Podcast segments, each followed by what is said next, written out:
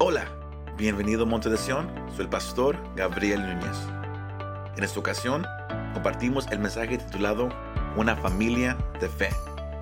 Dios está levantando ahorita a su iglesia, pero también lo que Dios está haciendo en la iglesia se tiene que reflejar en el hogar. Espero que este mensaje te anime y te fortalezca. La semana pasada hablábamos de cómo el Señor nos, nos, nos ha llevado como iglesia a, la carta de Malaquías. Una carta un poco, un poco dura, porque el Señor, Él está tratando con, un pueblo, una nación que, se habían alejado de la adoración sincera. Y pero eso afectó toda área de su vida, no nomás lo espiritual, pero afectó su hogar, afectó sus finanzas, afectó todo. Y el punto a, donde yo lo quiero llevar en esa tarde, el Señor, Él, Él puso esto en, en, ah, en mi espíritu hace unos días en oración, que la condición del hogar afecta nuestra adoración a Dios. Entonces, escucharon esa parte. Ese es el punto principal de esta noche. La condición de tu hogar afecta tu adoración al Señor. Así de simple. Y Dios quiere volver a habitar, no nomás aquí en la iglesia con nosotros. Él quiere habitar en tus matrimonios y Él quiere habitar en tu hogar. Entonces, escu- escu- escucharon esa parte. Porque el enfoque ha, sido aquí en la iglesia. Pero hace unos años, cuando el Señor, él, él, él, él me dio la, la oportunidad y la, y la responsabilidad de guiar a su iglesia. Él me- cuando yo estaba en oración pidiendo al Señor cuál es la visión para esa nueva temporada, el Señor me llevó a que sea una búsqueda de Él, primeramente, pero también me, me llevó que Él quiere restaurar el hogar.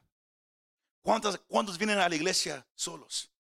Esposas solas, esposos solos, padres sin hijos. Así, en las iglesias. Y yo me quiero enfocar en la iglesia en general. Porque no quiero que alguien piense que, que estoy haciendo así, aunque el Señor así le va a hacer a, a esta iglesia también. Él quiere restaurar el hogar una vez más. Lo que Él está haciendo ahorita aquí, en medio de- del área espiritual, tiene que fluir cuando usted salga de ese lugar. Él no quiere que aquí todos brinquemos, todos le demos lágrimas, que todos levantemos las manos. Si cuando salgamos de aquí, Él no habita en nuestro hogar. Tenemos que ser una familia de fe. Ese es el tema de esta noche. Una familia de fe. Y le, puse por, por el tagline, poniendo a Dios primero en nuestro hogar otra vez. ¿Cuántos de ustedes pueden decir sinceramente que Dios es el primero en su hogar? Como que lo pensaron dos veces antes de decir amén. ¿Cuántos pueden decir que el Señor es el- lo primero en su hogar? Aleluya. Y cuando hablo de primero, no, no, no, no es que, oh, vamos a la iglesia. No, es que como familia, ustedes buscan al Señor juntos. Oran juntos. Lo buscan eh, eh, a través de la palabra juntos. Sea como pareja o sea como familia.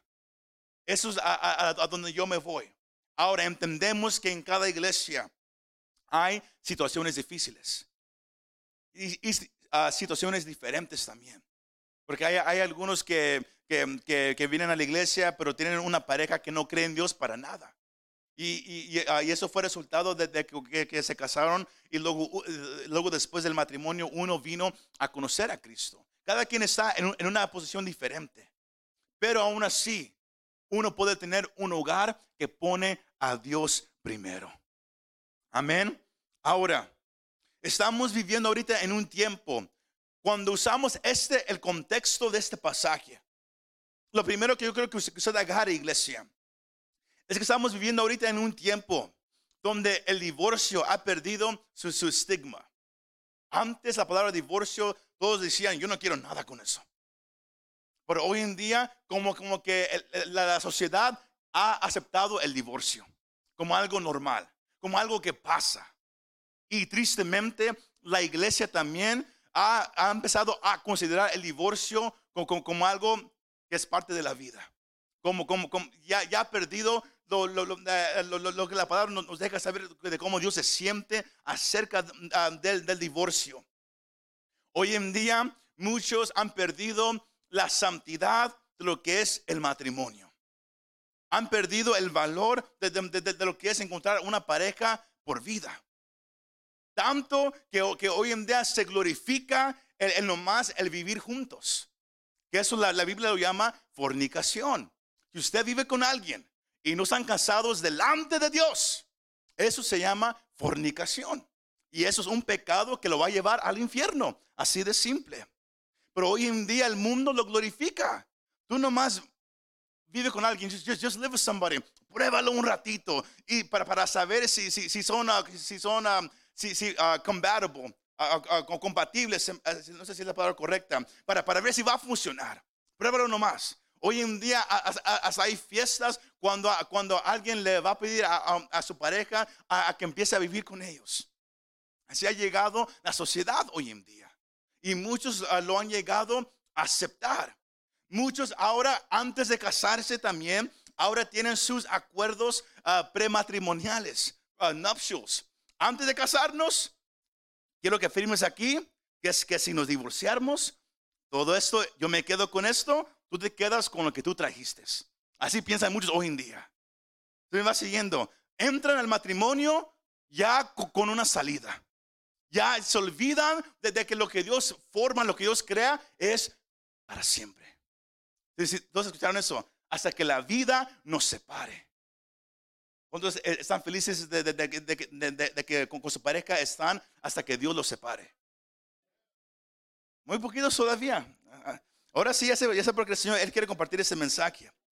Pero no nomás eso, también el, el adulterio es glorificado hoy en día. En las películas, en la música, el, el, traicionar a tu pareja, el mundo lo considera como, como algo normal que si no estás feliz, búscate otro.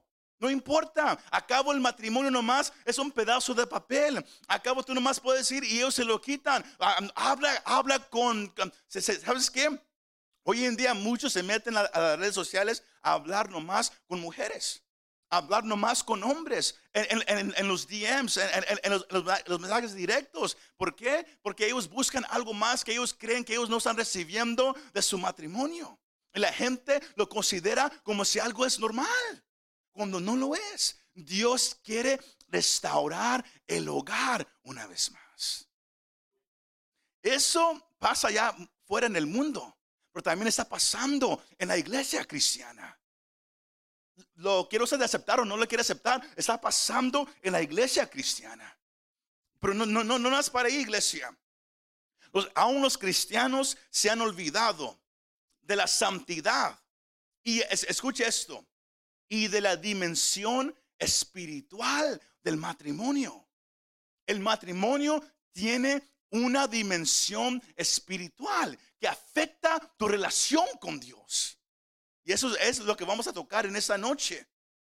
Que, que ahora hay, hay cristianos que conocen la palabra, que buscan casarse con un incrédulo la palabra suena dura en español, en inglés es unbeliever.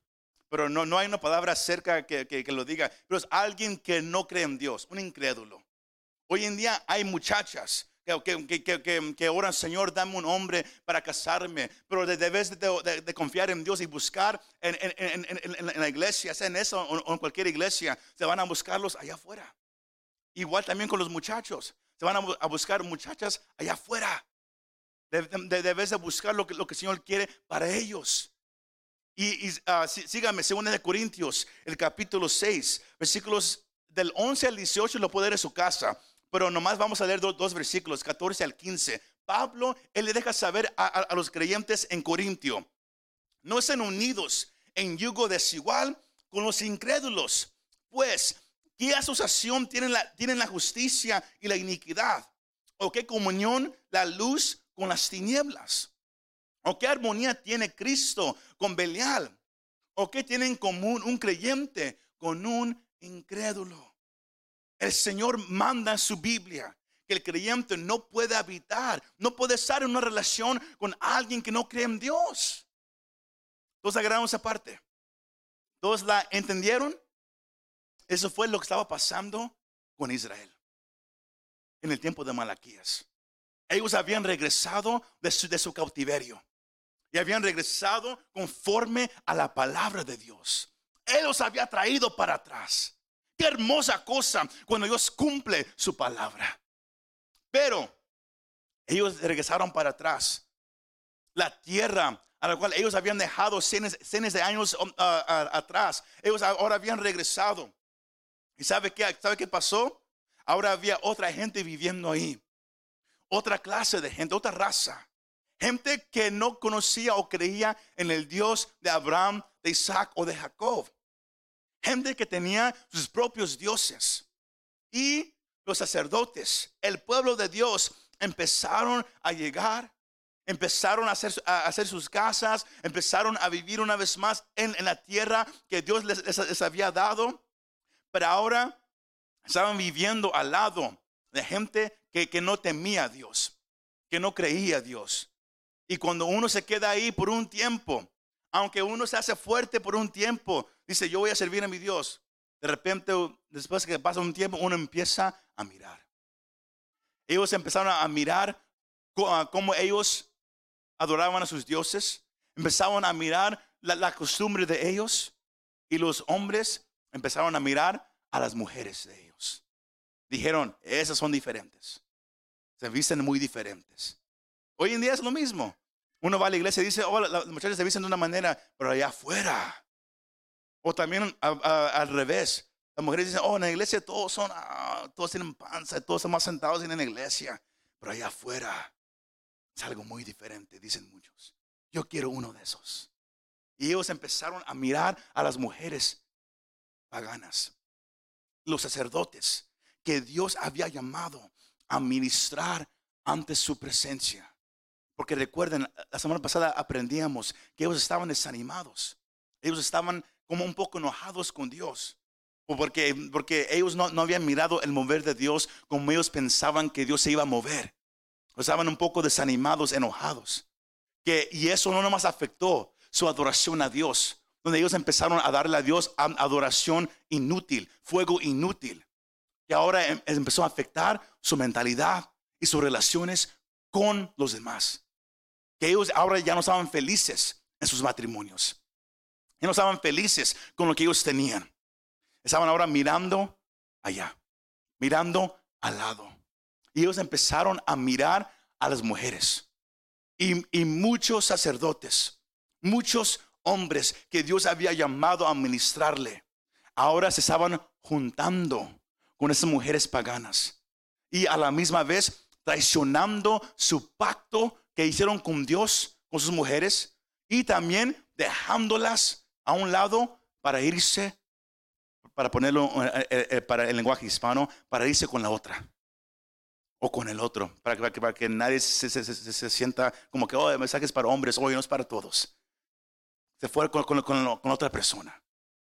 Eso es lo que estaba pasando aquí en, en, ah, el contexto de, este pasaje. Pero el, punto, el Señor, él, dejó saber muchas veces en su palabra que Él no quería que su pueblo se asociara con los paganos. Y no era porque Dios, Dios odiaba la raza. No, el punto era solamente espiritual.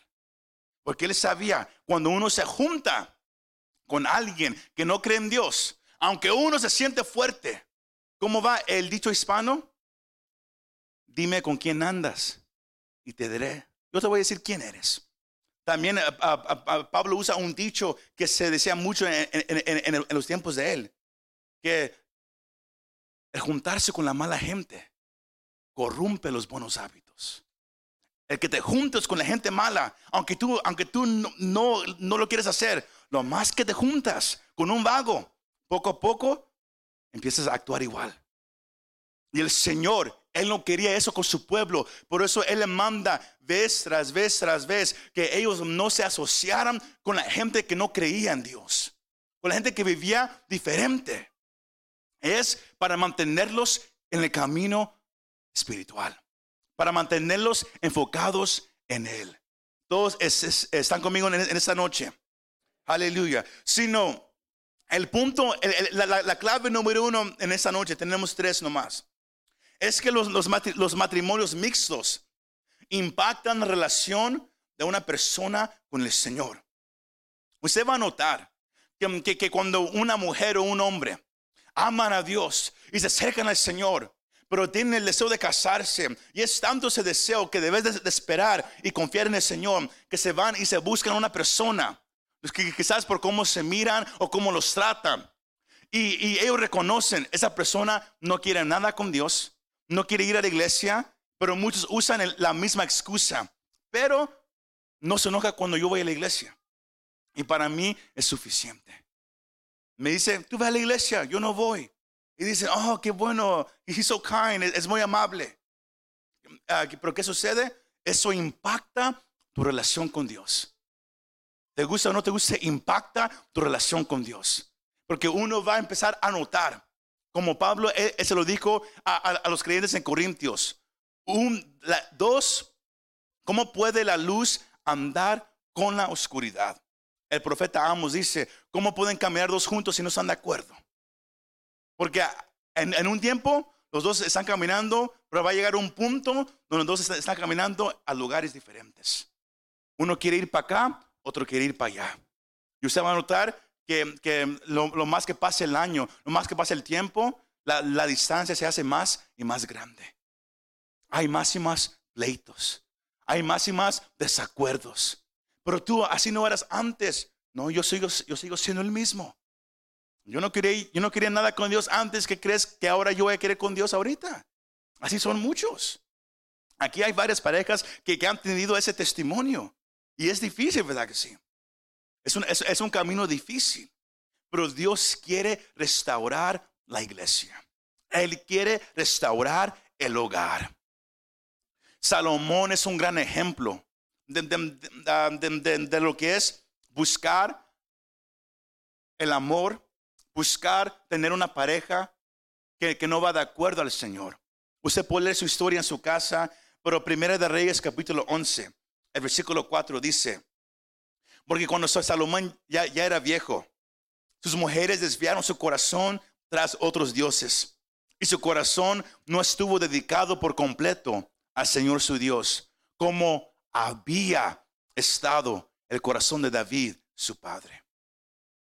Cuando Salomón se empezó a casar y a casar y a casar con muchas mujeres para formar alianzas con, con países diferentes. ¿Qué pasó? Cada mujer tenía su propia creencia, su propio Dios. Y lo empezaron poco a poco a desviar. Un hombre que, que, que, era conocido como el hombre más sabio del mundo. Eso nos deja saber que uno, se puede, uno puede decir, yo, yo, sé lo que, lo que, estoy haciendo. Pero muchas veces no sabemos lo que estamos haciendo. Salomón fue desviado porque él, quiso seguir sus ojos. Él, fue desviado por, lo, que, su corazón deseaba. Que, su corazón se empezó a apartar más y más del Señor. Y eso pasó con, con esa generación en Israel. Ellos se habían alejado del Señor. Y Dios estaba enojados con ellos. ¿Y por cuál razón tenía Dios de estar enojados con ellos? Eh, eh, ah, ahí mismo Malaquías 2, versículos 11 al 13, ahí miramos la, ah, la primera ofensa que el Señor tenía en contra de ellos. Él estaba enojado porque ellos habían actuado deslealmente con el pacto que ellos habían hecho. Porque yo, yo, quiero que, que, que, sepan una cosa. Add that picture up. Go ahead and put it up. Dios toma el matrimonio seriamente. God takes marriage seriously. Y esto no es una conferencia de matrimonios, pero sí, sí, es, importante que, que todos sepan esa parte. Que Dios toma seriamente el matrimonio. Dígaselo al que sea más cerca de usted. Dios toma seriamente el matrimonio. God takes it seriously. Ellos habían actuado deslealmente, pero ellos habían cometido algo grave. Y, la palabra que se usa aquí es la palabra abominación. Ellos habían, habían cometido una abominación delante de Dios. Y eso, esa palabra es una palabra dura. Esa palabra significa una repulsión estomacal. Algo que te hace que, que el estómago te duela y te quieras vomitar. Eso es una abominación. Para que Dios diga lo que ustedes han hecho es una abominación. Tuvo que haber sido algo grave. ¿Y qué fue? Que ellos ya no estaban tomando en serio el pacto que habían hecho. Eh, Dios toma en serio el matrimonio, porque el matrimonio es un acto santo delante de Él, no de un gobierno. Porque hoy en día hay gente que dice, yo ya me casé por lo civil. Si no estás casado delante de Dios, todavía no estás casado. Así de simple. Somos llamados a casarnos de manera civil para, obedecer la ley, pero el pacto número uno es con Dios. Ahora todos se quedan asustados. A mí se hace que a lo mejor no, no hay muchos casados aquí presentes. Pero es un acto santo, iglesia. El Señor dice, han profanado el santuario del Señor. Dios llamó el, matrimonio, Él lo llama un santuario para Él. Un lugar donde qué? Donde habita su presencia. ¿Todos escucharon esa parte? Ahora entiendo que es un mensaje un poco difícil, muchos me están mirando así asustados, pero Dios, Él quiere hacer algo con su iglesia. Él quiere que el lugar sea un lugar donde Él pueda habitar. Pero Él no puede habitar donde está el pecado. Él no puede habitar donde hay profanidad. Él no puede habitar donde hay abominación. Me va siguiendo, iglesia. Ellos habían profanado el santuario del Señor. Ya no estaban tomando seriamente su matrimonio. Piénselo. Cuando tú no tomas seriamente tu matrimonio, estás profanando el santuario del Señor. Cuando ya no le pones atención a tu esposa, cuando ya no le pones atención a tu esposo, estás profanando el santuario del Señor. Y así quieres venir y ofrecerle adoración. Oh, se puede sentir el frío aquí ahorita. Qué bueno. Dios toma seriamente el matrimonio. Por eso, jóvenes, young people, ¿te quieres casar? You better be darn sure you guys know who you guys are going to marry. Eh, eh, espero que estén bien seguros con quién se van a casar. Porque Dios toma el matrimonio seriamente. No es como hoy en día que, que everybody hops around, que todos dicen, me caso por un año. No, ¿sabes qué? I'm not happy, no soy feliz, me, voy a divorciar. El que sigue. hay muchos que dicen, oh, oh, be happy, follow your heart, sigue tu corazón. No. Dios toma seriamente el matrimonio. Escúcheme. Es la palabra que el Señor me dio para la iglesia. Por eso dije que es, es un un poco duro. Es para los casados y para los solteros. Dios quiere un hogar donde Él pueda habitar. Pero ¿cómo puede uno venir y querer ofrecerle algo si el Señor está molesto con nosotros? ¿Cómo lo podemos hacer si Él está molesto con nosotros? Él toma seriamente el matrimonio. ¿Por qué? Porque Él formó esta institución. Eso significa una ley. El matrimonio es una ley que Dios creó. No es una idea, no es una sugerencia, es una ley que el Señor formó. Él lo hizo. Y si Dios lo hizo, el hombre no lo puede cambiar. Un gobierno no puede cambiar la definición de lo que es un matrimonio, porque Dios fue el que lo hizo. Y si Dios lo hizo, Él pone las reglas. ¿Cuántos dicen amén? Léalo en su casa, Génesis 2, el capítulo 18 al 25. El Señor mira que, que Adán, Él estaba nombrando a los animales, Él estaba trabajando en el jardín, pero Dios miró que Adán estaba solo. Y dijo, no es bueno que el hombre esté solo. Y, él causó que Adán, que, que, que, diera un sueño profundo sobre Adán. Y luego él sacó la costilla. Todos aquí ya, se saben esa parte. Él formó a la mujer que salió del hombre. ¿Para qué? Para que el hombre no estuviera solo. Pero la parte importante es que el versículo 24 de Génesis 2, 24 dice, por eso el hombre dejará a su padre y a su madre y se unirá a su mujer y serán un solo ser. Dios instituyó el matrimonio. Porque Él no quiere que alguien ande solo. Y el, y el- el hombre no fue creado para andar solo. Fue creado pa- para tener compañerismo. Pero es, esta generación de- de Israel habían profanado el santuario del Señor. El pasaje dice, versículo 11, nos, deja saber que, es, que es del Señor el matrimonio pero, eh, y es también lo que Él ama. Dios ama el matrimonio. Él no, oh, el matrimonio, oh, that's nice, es algo bonito. No, Él ama el matrimonio porque Él lo formó. Si yo le preguntara cuántos aman su matrimonio, ¿cuántos se podían levantar la mano? No tantos. Ahí vamos todavía. Ahí vamos todavía. Pero Dios lo toma seriamente. ¿Por qué? Porque Dios lo formó y Dios ama el matrimonio.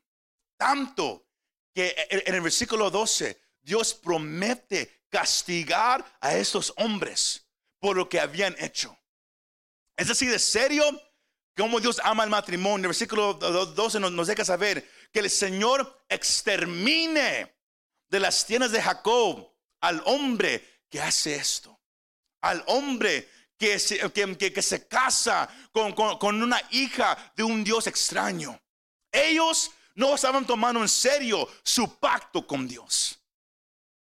Dios quiere que su iglesia sea el ejemplo al mundo de, de- de lo que es tener un matrimonio exitoso. De lo que es amar a su pareja. De lo que es cuidar de su pareja. ¿Por qué? Como vamos a mirar ahorita, es un ejemplo de cómo Dios cuida de nosotros. Ese, ese último año y medio a mí me ha tocado casar a varias parejas. Hemos, eh, algunas han tenido bodas grandes, otras son bodas un poco más pequeñas, pero aún así el mensaje es el mismo, que el enfoque no es la boda. Hoy en día hay, shows en la televisión, hay enfoques en tanto en cuánto cuesta tu vestido de novia, en cuánta gente vas a invitar y todos se preocupan por meses, que vamos a servir mole o tostadas, que vamos a, qué vamos a hacer, en dónde vamos a vivir, qué vamos a hacer, eso y aquello, pero nadie se preocupa en cómo va a ser su matrimonio. Todos se preocupan en- en el día, en la fiesta, pero nadie se preocupa en su matrimonio.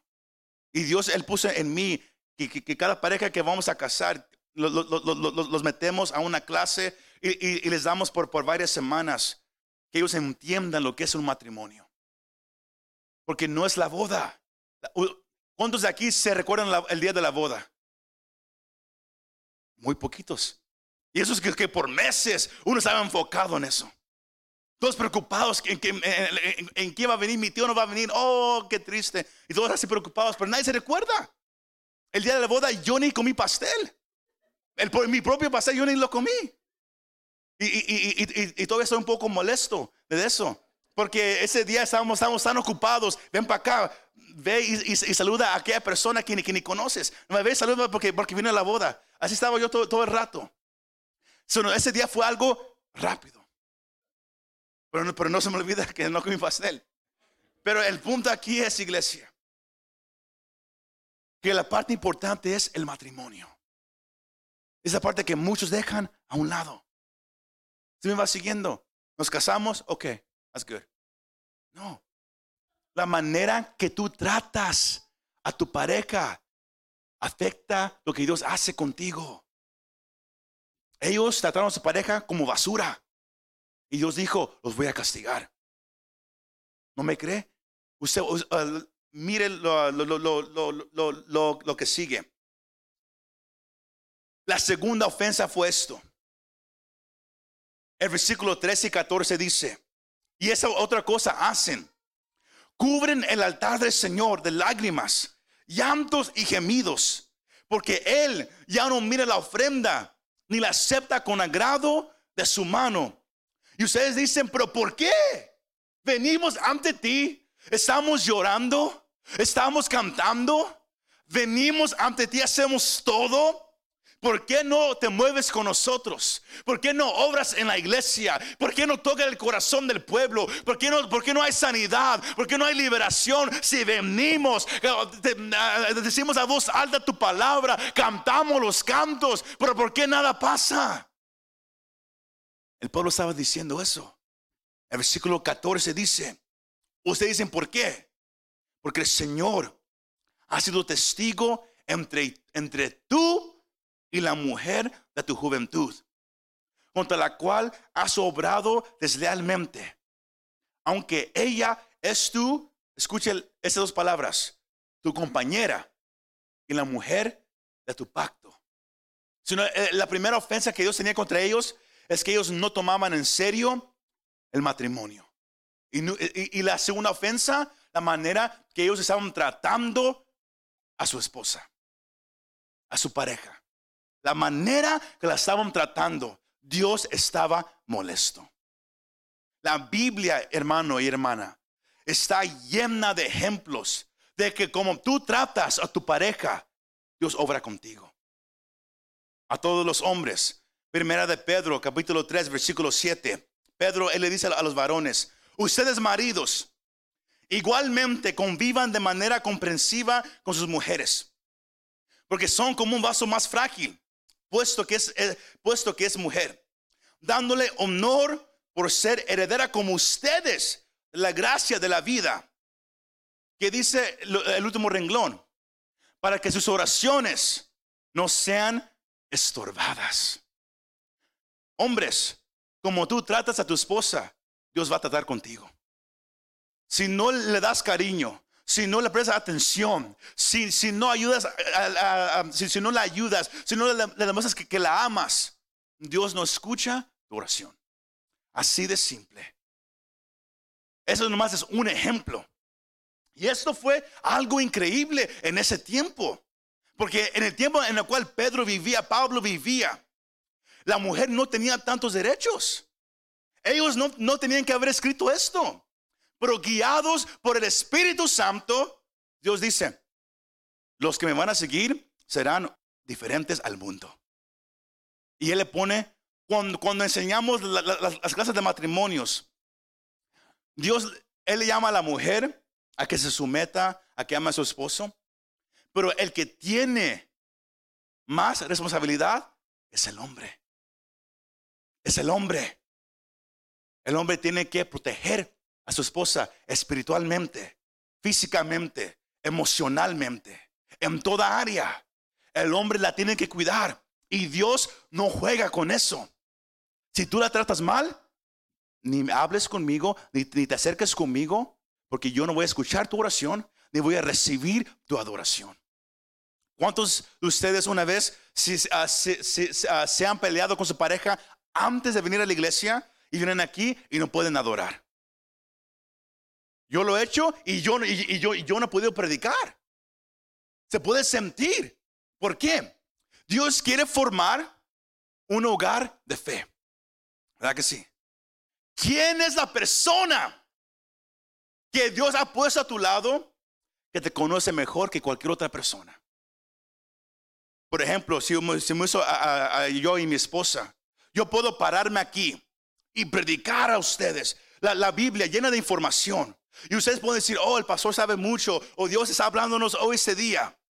Pero si mi esposa dice, él habla mucho, pero no lo está viviendo, de nada sirve que yo esté acá arriba. Aunque tenga unción, aunque tenga llamado, aunque tenga ministerio, de nada sirve. Tu primer ministerio es tu hogar. ¿Sí me escucharon?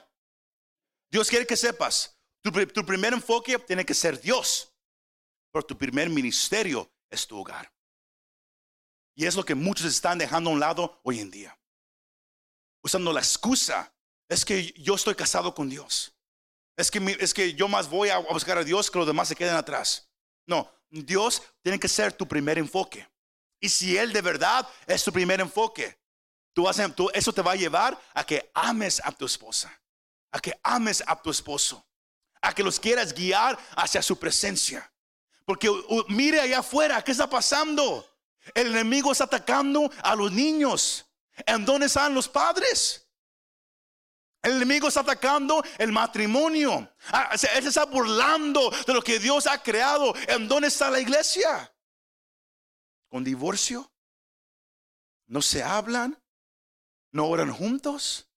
El hogar nomás es un lugar donde todos viven, pero nadie habla. El, año pasado y ese año como iglesia hemos tomado un tiempo. ¿Para qué? una semana de ayuno donde no ha habido electrónicos y todos dicen, oh pastor, hay que hacerlo otra vez porque fue algo hermoso. Ustedes háganlo. No esperen que yo les diga que, hagamos algo así. Es, el lugar es de ustedes. Yo, Dios a mí me manda a enseñarles lo que Él quiere hacer en la vida de ustedes. Pero llega un punto donde uno dice, este hogar va a ser un lugar donde Dios pueda habitar con nosotros. Dios escogió a Obed-Edom. ¿Por qué? Porque él sabía, él conocía la presencia de Dios y él la sabía guardar. Pero no nomás él solo. Dios confió no nomás en él, pero que él, él tenía un hogar donde todos podían cuidar la presencia del Señor. No nomás era Obed-Edom, era todo su hogar. Eso era algo serio. ¿Puede Dios confiar en tu hogar con, su presencia? Can God trust you with His presence? ¿Puede Dios confiar contigo que, tú vas a guardar su presencia en tu hogar? ¿Que tus hijos lo van a hacer? ¿Que tu pareja lo va a hacer? Dios quiere restaurar el hogar cristiano una vez más. Ellos habían dejado, porque sus ojos se fueron detrás de, de- de mujeres paganas. Dejaron a sus esposas con, con las cuales ellos habían crecido. Dijeron, ¿sabes qué? Ya estás un poco ma- más, más, viejita, un poco más llenita, está más joven. Catch you later. Nos, nos miramos. Lo, lo- lo hago un poco chistoso porque es algo bien serio. Ellos las, las- las dejaron. Y ellos se fueron con otras y aún así querían venir delante de Dios a ofrecerle adoración. Y Dios estaba enojado con ellos. Porque no nomás ellos llegaban con sus lágrimas de cocodrilos hacia, Dios, Señor, aquí estoy, te amo, te adoro. Pero Dios ni escuchaba nada. Porque Él miraba las lágrimas de sus esposas ahí, que sus esposos las habían dejado. Que sus esposos ya no, ya no las amaban. Él miró las lágrimas de ellas y estaba enojado, furioso con ellos. Así mira Dios tu matrimonio. Él mira cómo tú tratas a tu pareja, sea el hombre a la mujer o la mujer al hombre. Cómo tú les hablas, cómo tú los tratas, cómo tú les muestras afección. Él mira todo y Él va a responder de acuerdo a lo que tú haces. ¿Todos están felices esta tarde? ¿Sí? Qué bueno. Ya vamos a cerrar aquí porque todo está un poco serio. Pero Él le estaba diciendo a, este pueblo, esto, lo que ustedes han hecho, es una abominación delante de mí. Y por eso le dicen en el versículo 16, yo detesto, yo odio, yo aborrezco el divorcio. Yo lo aborrezco. Ellos habían divorciado de, su pareja. Dios toma seriamente este pacto. Porque cuando Dios, le dijo a ellos, ella es tu compañera. Una, la palabra compañera significa, o compañero significa alguien a tu lado para siempre. No es más por un momento, no es más por oh, 20 años. Habla- a mi, mi esposa, me decía que había, hay alguien que, ella conoce que estaba feliz de que después, después de 20 años ya no está casada. Y dijo, de, de la carga que me quité. Y yo no sé si, si usted así piensa de esa manera. Porque todos eh, están ahora un poco nerviosos. Pero el matrimonio no, es no, no debe de ser una carga. Si me está escuchando? No debe de ser una carga. Pero, ¿por qué? Porque Dios te da alguien con el cual camines en esta vida. Para que no andes solo. Un compañero. Pero también es un pacto. Delante no de un juez, no de un pastor, delante de Dios. Y si usted teme a Dios, usted va a entender que tan serio es hacer un pacto delante de Dios. Dígale a su, a su vecino que esté que más cerca. Es un pacto delante de Dios. In front of God. Delante de Dios. Dios aborrece, detesta el divorcio.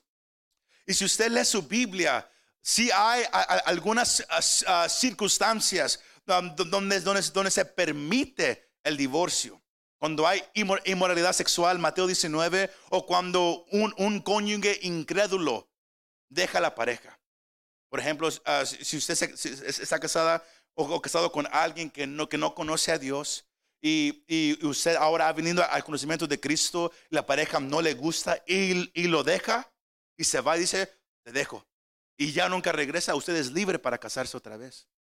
Pero no diga, espero que se, que se vaya mi esposo. No, es más en casos muy raros, iglesia. Muy raros. El, el divorcio no es ordenado, iglesia. Escuche esto.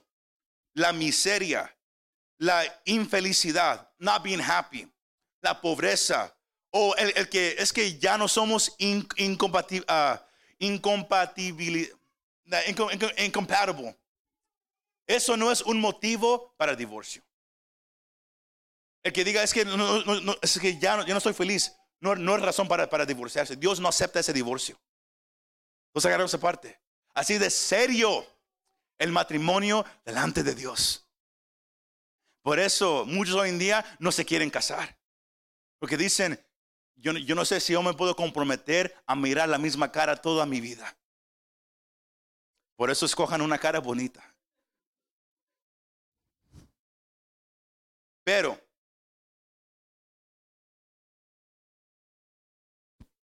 el versículo 16 dice, así es de serio el divorcio delante de Dios. Yo detesto el divorcio, dice el Señor, porque cubre de iniquidad su vestidura. Cuando uno se casaba en, en, esos tiempos, el esposo tomaba una vestidura y cubría la cabeza de su esposa como un símbolo de que yo te voy a proteger. Dios dice, ustedes han manchado esa vestidura con violencia. Así es de horrible el divorcio delante de Dios. Esa palabra nunca debe de estar en nuestro vocabulario. Si usted está casado, mire a su pareja, dígale, nunca, nunca te lo voy a decir en mi vida. Nunca. Y si ya lo ha dicho, arrepiéntase en esa noche. Amén. Pero esa palabra no debe de estar en su vocabulario. Dios quiere una familia de fe. El versículo 15, ahora sí vamos a cerrar aquí. El, versículo 15, el Señor dice la razón por la cual es importante el matrimonio.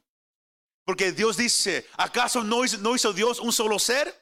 Cuando el hombre deja a su padre y su madre, se une a su esposa, son un solo ser en el cual abunda su espíritu.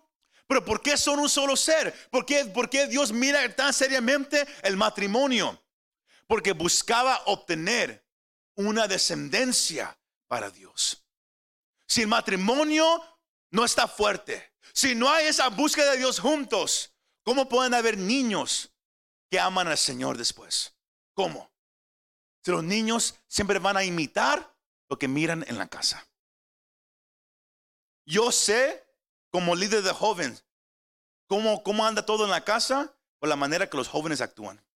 Así de simple. Así de simple. La manera como ellos actúan. Porque ellos siempre van a reflejar lo que está pasando en, el hogar. Siempre. Hay, hay, niños que vienen a la iglesia que, que, me han dicho a través de los años, no, creo que alguien empiece a mirar a sus hijos ahorita, a través de los años, e, ellos me han dejado saber, ¿sabes qué? Venimos aquí, mis padres, man, adoran, pero en la casa son algo muy diferente. Y es, el, testimonio más triste que puede haber. Dios quiere cambiar eso. Los hijos miran todo lo, que usted está haciendo. Todo. Usted les puede decir, busca al Señor, mi hijo. Pero si, pero si ellos nunca lo miran a usted, buscando al Señor. Si ellos nunca miran a sus padres, a su papá y mamá juntos, buscando al Señor, ellos nunca lo, van a hacer cuando ellos tengan su propia pareja. Nunca lo van a hacer. Nunca. Ellos reflejan lo que ellos miran. Ellos saben si, usted tiene fe de verdad o si nomás es palabra. Porque sus hijos van a mirar cuando usted pase por cosas difíciles. Ellos lo van a mirar. Dios quiere formar un hogar donde Él pueda habitar otra vez. Aunque, aunque el mensaje casi fue enfocado más en el matrimonio. El resultado es que Dios quiere con el matrimonio está fuerte. Cuando buscan al Señor juntos, los hijos van a ser el reflejo. Salmo 127, ah, yo, creo que lo lea en su casa. Si Dios no forma el hogar, nada pasa. Si Dios no está en la ciudad, el, que la protege lo hace en balde. Los hijos son una herencia del Señor. They're an inheritance. Son una herencia del Señor. Cuídalos. Cuida tu hogar, hermano, hermana. Dios está restaurando la adoración en la iglesia para que también se haga lo mismo en el hogar. Que tu hogar ya no esté enfocado en la televisión o en salir a, pasar un tiempo divertido, aunque eso no es malo, porque el enfoque primario sea tu búsqueda de Dios juntos. ¿Se me va siguiendo, iglesia? El deseo con este mensaje, Dios le mandó un mensaje a ellos y Él lo está haciendo ahorita con su iglesia. Él quiere restaurar la adoración aquí en el templo, pero también en el hogar. El problema que hay es que no están tomando seriamente el matrimonio. No están tomando seriamente que el hogar tiene que ser un reflejo de la presencia de Dios. Lo que lo que él hace aquí, usted se lo debe de llevar a su hogar y allí usted lo pueden cultivar y puede crecer y hacerse más fuerte.